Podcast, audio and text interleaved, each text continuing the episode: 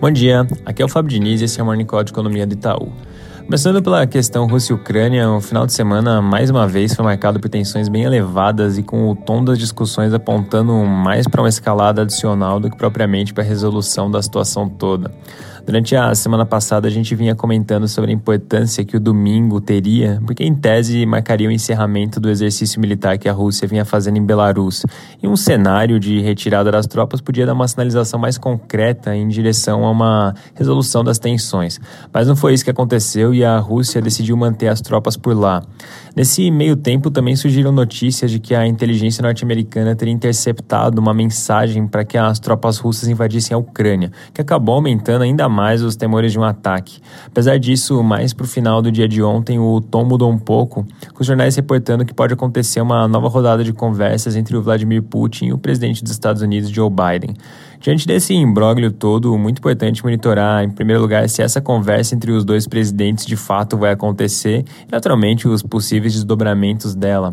Um outro evento bem importante nessa frente é que na quinta-feira o secretário de Estado norte-americano se reúne com o ministro das Relações Exteriores da Rússia e eles, inclusive, podem discutir detalhes sobre essa potencial nova conversa entre o Putin e o Biden, é importante ficar de olho.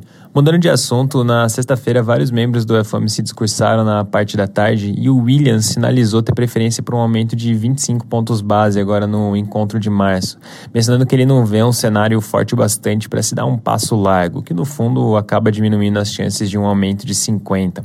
Para essa semana, além do discurso dos membros do, do FOMC, destaque também para o PCI, que sai na quinta-feira, lembrando que essa é uma métrica de inflação de consumo que o Fed olha bem de perto, deve vir com alta de 0,51% agora no mês de janeiro. Fechando a parte internacional, na Europa, hoje mais cedo saíram dados de PMI da zona do euro, que mostraram um resultado forte e acima do esperado no mês de fevereiro, impulsionados pela recuperação na parte de serviços que tinha sido impactada pela Omicron na região. Esse mesmo movimento de recuperação de serviços também foi observado no PMI do Reino Unido, que também teve uma alta forte. Completando a agenda da semana, amanhã na Alemanha sai o índice de clima empresarial IFO, que deve vir com alta no mês de fevereiro, tanto no componente de expectativas quanto no de situação atual. No Brasil, o noticiário do final de semana não trouxe muita coisa nova. O foco do noticiário político segue sendo os PLs, que são relatados pelo senador Jean Paul Prats, que visam uma redução no preço dos combustíveis. De acordo com o senador, tanto o Arthur Lira quanto o Rodrigo Pacheco, presidentes da Câmara e do Senado, respectivamente, receberam bem os textos que ele apresentou e que ele espera que o plenário do Senado discuta as propostas agora na quarta-feira. Isso posto, ainda não está claro se de fato o conteúdo desses textos já está pacificado. Como a gente tem dito, realmente tem muita vontade de se aprovar alguma coisa nessa frente de combustíveis, mas até aqui ainda não tinham conseguido chegar num consenso. Durante os próximos dias devem sair notícias dando mais clareza do quão factível essa possível votação da quarta-feira realmente é.